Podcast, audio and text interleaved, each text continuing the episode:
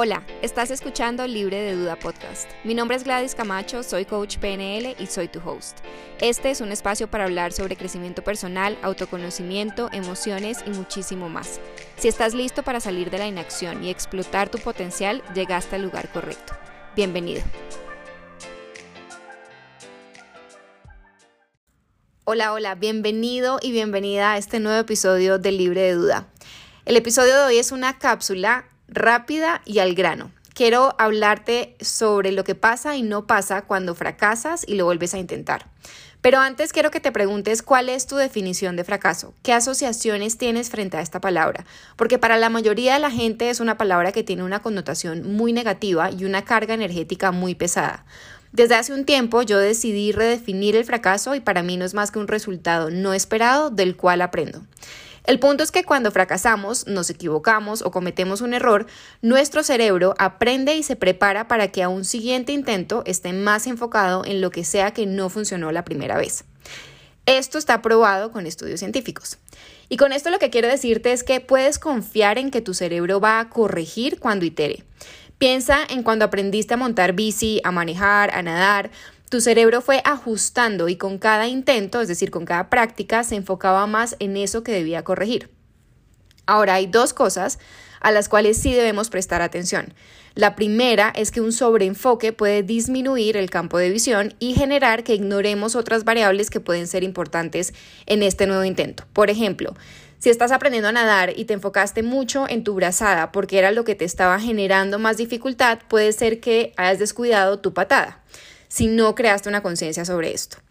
Lo segundo y lo más importante es que hay unas amiguitas por ahí que pueden no estar muy preparadas para ese siguiente intento y estas son las emociones. Cuando fracasamos o nos equivocamos, por lo general nos sentimos frustrados, decepcionados, sentimos rabia, tristeza, miedo de volver a intentarlo, etc. Y quiero que pienses en cuáles han sido las emociones que has sentido cuando has fracasado o te has equivocado. Y como consecuencia de eso, cuáles son las historias que te has contado de ti mismo y tu relación con el fracaso.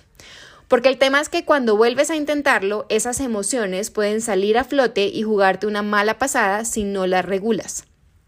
En el episodio de emociones de este podcast te hablo con mucho detalle sobre cómo puedes regular la emoción.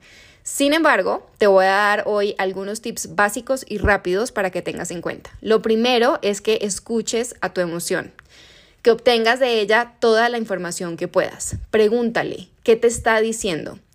De ahí que nombres la emoción. Está comprobado que nombrar la emoción y decirla en voz alta ayuda a regular su impacto. Esto quiere decir poder describir muy bien lo que estás sintiendo, incluso a nivel fisiológico, y determinar exactamente cuál es la emoción que estás sintiendo, ponerle un nombre. Lo tercero es que reinterpretes las circunstancias, es decir, que hagas un reencuadre, que veas la situación desde otra perspectiva. Funciona muy bien salirse de la situación y verlo como un observador externo o como si estuvieras sobrevolando la situación del fracaso y que reformules el significado que le diste a ese primer fracaso que ya tuviste. Como diría Henry Ford, el fracaso es una gran oportunidad para empezar otra vez con más inteligencia. Y yo agregaría inteligencia emocional e inteligencia racional o intelectual. Espero que te haya gustado este corto episodio y nos oímos en un próximo. Bye. Si quieres conocer más sobre mi trabajo, te invito a seguirme en Instagram arroba glacamachocoach o a visitar mi página web www.glacamachocoach.com donde puedes encontrar información sobre mi programa de coaching personalizado, testimonios de mis clientes y puedes descargar una guía gratuita para generar acción a pesar del miedo.